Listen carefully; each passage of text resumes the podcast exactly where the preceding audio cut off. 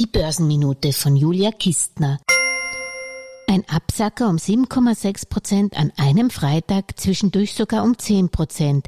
Da musste sich wahrscheinlich selbst der erfolgsverwöhnte Amazon-Begründer Jeff Bezos die Augen reiben, auch wenn er wahrscheinlich wusste, dass die Amazon-Umsätze und Ergebnisse im zweiten Quartal erstmals seit 2019 hinter den Erwartungen zurückblieben. Ich gestehe, ich habe trotzdem Amazon gekauft. Ich habe die Gunst der günstigen Kurse genutzt, um mir zwei Aktien des Paketriesens in mein persönliches Langfristportfolio zu packen. Ich meine, man muss den Rückgang relativieren.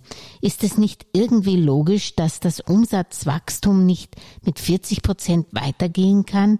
Im zweiten Quartal waren nur 13 Prozent und die Konzernerlöse, Gott, oh Gott, sollen im nächsten Vierteljahr nur noch um 16 Prozent auf 112 Milliarden Euro wachsen?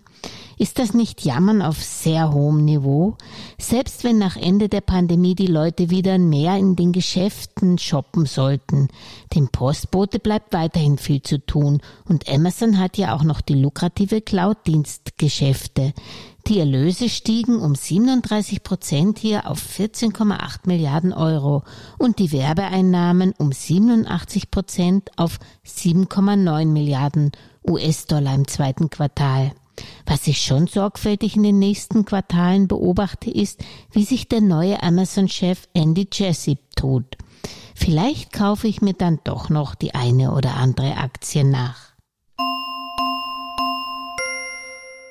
Alles Gesagte ist nur die persönliche Meinung von Julia Kistner und daher keine Anlageempfehlung und keine Rechts- und Steuerberatung. Für Verluste, die aufgrund von getroffenen Aussagen entstehen, übernimmt die Autorin Julia Kistner keine Haftung.